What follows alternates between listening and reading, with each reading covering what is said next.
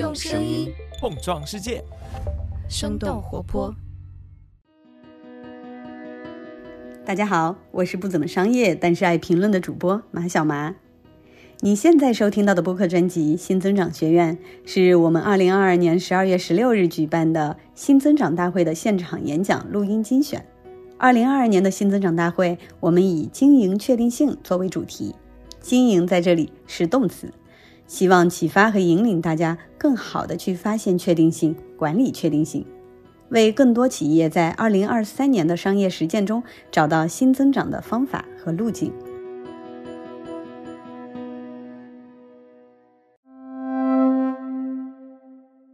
陈科是安踏的 COO，演讲中他解读了在乌卡时代企业如何抓住时代的确定性，如何通过成本效率。体验构建增长空间，如何制定符合新商业时代的增长战略？大家好，我是安踏集团首席运营官陈科，很荣幸参与二零二二年新增长大会。这几年啊，外部环境呢变得复杂、模糊、易变、不确定，我们所有人呢多多少少都有一些焦虑。今年新增长大会呢，把主题定义为叫经营的确定性。也正是当下所有企业经营者所迫切需要的。我今天也和大家分享一下我对于乌卡环境下企业如何打造笃定感的一些理解。打造乌卡时代的笃定感，我们需要明确两个问题：第一，乌卡时代里什么依然是确定的；第二，如何在乌卡时代的确定性中打造出企业经营的笃定感。那关于乌卡时代什么是确定的，我认为有三个是确定。分别从宏观面、需求面和供给端三个维度。首先，第一点，全球各经济体的发展阶段是相对确定的。我们知道，虽然各个国家或地区都有自己独特的历史和文化，当下实际的发展情况也各有不同，但是我们纵观一些经济体的发展历程，其实我们可以看到一直在重演的历史，无论早还是晚，快还是慢，最终的轨迹呢都大致相同。就好像马克·吐温所说的：“历史不会简单的重复，但总是压着相同的韵脚。”那从全球主要国家和经济体的发展阶段来看，每个阶段都呈现出相似的发展特征和规律，都有着从萌芽期到增长期、调整期之后再进入成熟期的相似历程，也总是遵循着从大到小、从易到难、从基本到升级的过程。从满足大多数人的总体需求，演变为满足小部分人的个性化升级需求。消费者的喜好变化、业态和渠道的变迁，以及品牌和品类风格的更替，都是经济发展阶段的特征和规律所引发的。我举几个例子，比如说在萌芽期，我们其实知道那个时候呢，供需不太平衡，产品类别相对单一。而且以满足生存为主的基本物品为主，主要的资源和供给渠道呢都有寡头垄断，分垄断资源的服务呢，包括这些销售渠道都是极度分散。而到了增长期，这个阶段的出生率、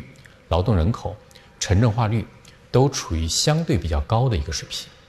品牌品质呢，这些消费特征也都比较明显，国家的 GDP 增速也很快。那比如说，这个一九四五年以后啊，日本和美国二战以后的将近二十年里，到一九七三年左右，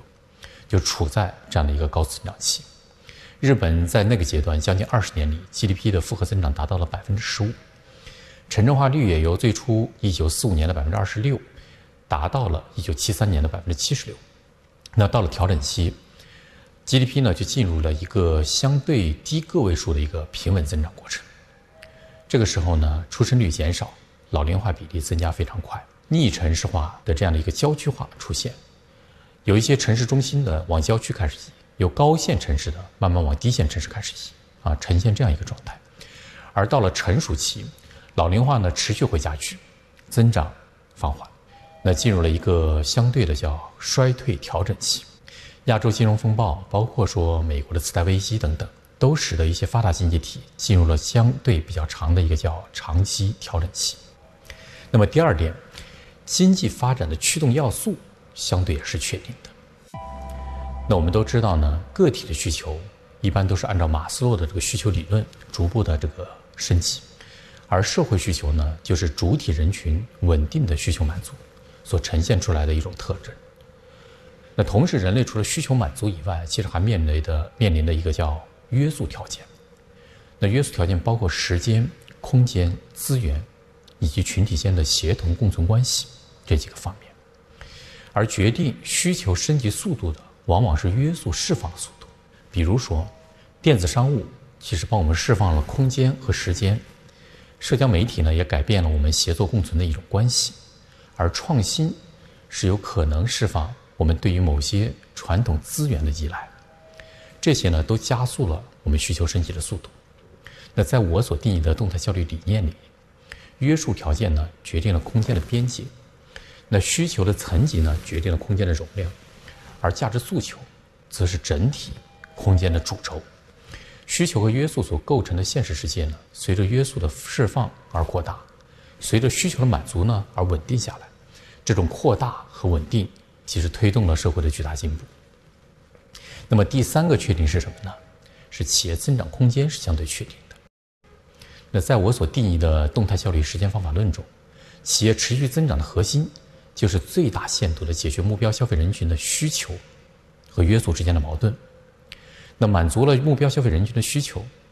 那企业的增长空间呢也就呈现出来了。企业增长的空间呢是由市场竞争中在成本。效率和体验三个维度上，由每一家企业针对自己的目标消费人群，最大限度的解决消费者痛点，满足消费者需求的能力所决定的。那企业在这三个维度上的竞争力组合，其实就是企业的增长空间。在这一点上，亘古未变。那我们呢，在明确了发展阶段、驱动要素和增长空间这三个确定性之后，那每一家企业呢，都处于特定的区域。每一个区域呢，有特定的发展阶段啊，和它所属的特征。企业作为一家社会中的企业，企业经营中的笃定感，其实就来自于如何成为一家与时俱进的，并且符合所有利益相关方的好企业。那关于这个呢，我总结六个字，叫外求变，内求善。什么是好企业？在不同的历史阶段呢，好企业的定义有所不同。亚当·斯密在《国富论》中写道。以实现自我利益为目的行事的个人，会通过自身的行动增加公共利益。也就是说，亚当·斯密看来呢，个人利益和公共利益是有一致性的。每个个人都最大化个人利益的时候，社会利益的最大化也就自然实现了。米尔顿·费里德曼在《资本主义与自由》这本书中写道：“企业唯一的社会责任就是利益最大化，进而分配归股东。”那么，费里德曼就认为，真正造福全世界的是自由市场，不是政府。自由市场会继续让这个世界变得更加美好。那在我的新书《动态效率》中呢，我也描述了我所理解的好企业标准。好企业标准在于能否通过价值创造实现持续不断的增长，让所有的利益相关方和整个社会都因为它的存在而更加美好。好企业呢，同时是有核心竞争力的。但是不以打败竞争对手为目的，而是通过克制和价值创造，使得企业实现持续不断的增长，此所谓外求变。同时，一家企业一定是具备利他之心的，主动成就用户，从而成就自己。通过构建信任，获取效率的最大化提升，此所谓内求善。创造用户和社会价值是任何企业的首要目标。能够创造价值的企业，往往也能够得到用户的持续支持，从而获得更好的股东回报。但这里首先需要明确的是，企业持续不断增长，不等同于企业规模的增长，而在于企业能否持续解决目标用户与时俱进的需求和约束之间矛盾的能力。那我们从众多商业案例中，其实也可以看到，当年有一些企业呢，竞争力非常明显，增长速度也很快。市场占有率一度也很高，但是，一旦不能在需求升级和约束释放之间持续的进行价值创造，往往就会陷入困局。我举个例子，比如说传统的电视机行业，那随着消费需求由大屏转移到小屏手机，从大尺寸电视转移到更大尺寸的投影，消费需求的转移和技术带来的这种约束因素释放，传统电视机的价值消失殆尽。那这一类的传统企业呢，如果对用户需求的理解，包括对技术释放能量产生了一些误判，没有及时的构建持续价值创造能力，那么企业的衰退也就成为必然了。那过往几十年呢，中国是处于高速的增长期，巨大的市场需求，让我们一些企业总是在思考什么事情可以参与，什么事情还可以参与。某个热门生意呢，不做好像挺可惜。但往往就是在这样的参与心态和获利心态之下，很多企业呢跨行业进入了一些热门领域，最终结果往往是因为资源过于分散，导致主业下滑，而在自己并没有价值创造能力的所谓的热门行业，也颗粒无收，损失惨重。那主要原因呢，还是因为没有给用户提供价值创造。所以来说呢，如果我们的企业无法提供，满足用户真实诉求和相对竞争优势的这种价值创造能力，那我们在这个区域内呢，就要保持最大限度的克制。那新商业文明时代，那么我们在想，竞争究竟是零和游戏，还是双赢的一个结局？这个问题是见仁见智，取决于呢，就是入局者的竞争目的，包括维度认知。我们认知到。对于某些呢，就是物质总量保持不变的行业，确实存在生存是文明的第一需要。但是我们所在的大多数的自由市场中的企业来说，最优的战略往往是能够最大限度推进组织目标实现的战略，而不是赢了对手。企业通过建立呢助人及助己的机制，在个人、组织、平台之间建立高效的这种协同关系，打通供需两端的。信息壁垒，提供呢匹配精准度和效率。那在这种方式之下呢，整个价值链条上的各个组织的资源使用就得到了优化，价值链上每一个价值创造者都能够得到利益，从而实现价值链条总体利益最大化的一个目标。那还有一个话题呢，就是叫谁是我们的敌人，谁是我们的朋友。这个是一个不同视角下可能会有不同答案的问题。那么在当今时代，一个好企业的定义啊，早已不是当初说以己之长，攻彼之短的对抗视角，而是以一种融合的方式去看待这个问题，将一切可以依靠、可以联合的力量，都吸纳为组织目标实现的力量，以开放的姿态去创造合作共赢，通过以最大化。解决目标消费人群需求和约束之间矛盾为出发点，建立个人、组织、平台之间的高效协同关系，从而实现全局共赢。那另外一个维度呢？我们就是对内怎么去打开边界，外部边界的延展性增强和内部边界的这种灵活度和流动性的增强。从逻辑角度来说呢，我们能够理解，它必然会增加价值创造的可能性。而从众多案例的角度来说呢，这种可能性也会转换为。大比例的可行性，在当下不确定性、复杂、模糊和易变的大环境下，那么外部环境呢，让需求和约束之间的关系就变得更加的动态。对于企业而言，我们也需要更加及时、动态、精准的中台组织，去支持到前端更加多元的一些需求。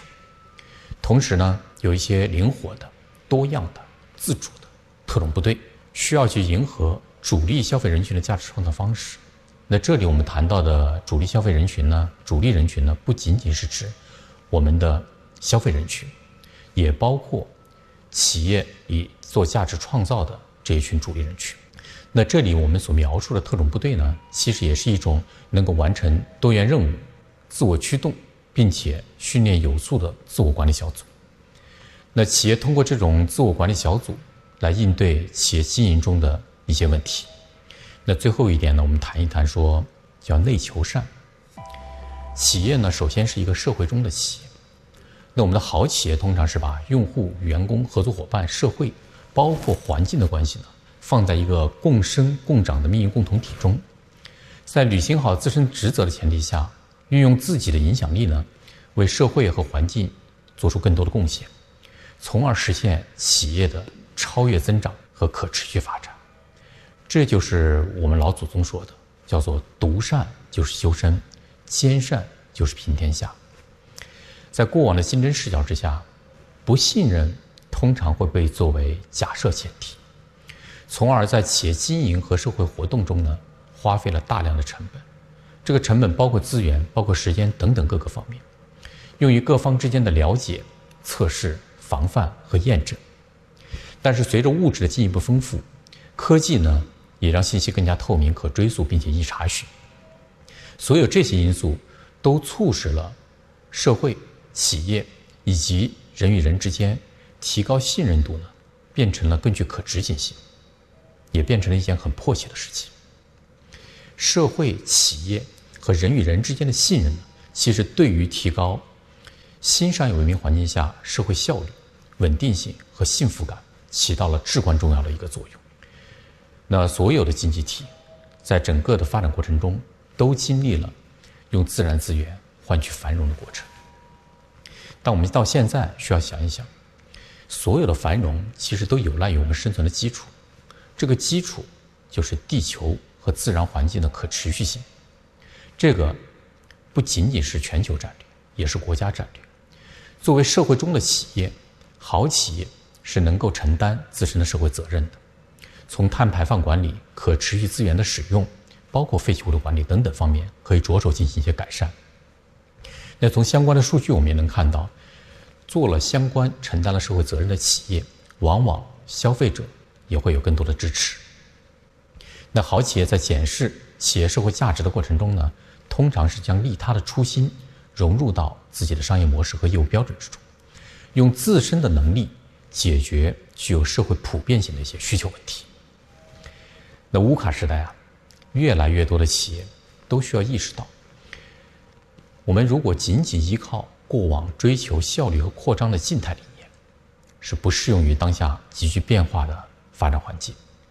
一家真正意义上有独立感的好企业，是能够识别发展趋势，把握需求和约束之间的驱动要素，持续的面向用户创造价值，将利他的初心。融入到自己的商业模式和业务标准之中，提供社会价值，长此以往，才能真正的达到企业长青。那让我们一起穿透迷雾，笃定前行。谢谢大家。本期的《哈佛商业评论新增长学院》节目就到这里了，欢迎大家为节目评论自己的想法，也欢迎大家转发给其他可能感兴趣的朋友。如果你听的还不过瘾，或者还想了解更多，可以关注公众号 HBRC 新增长学院。感谢大家的收听，我们下期再见。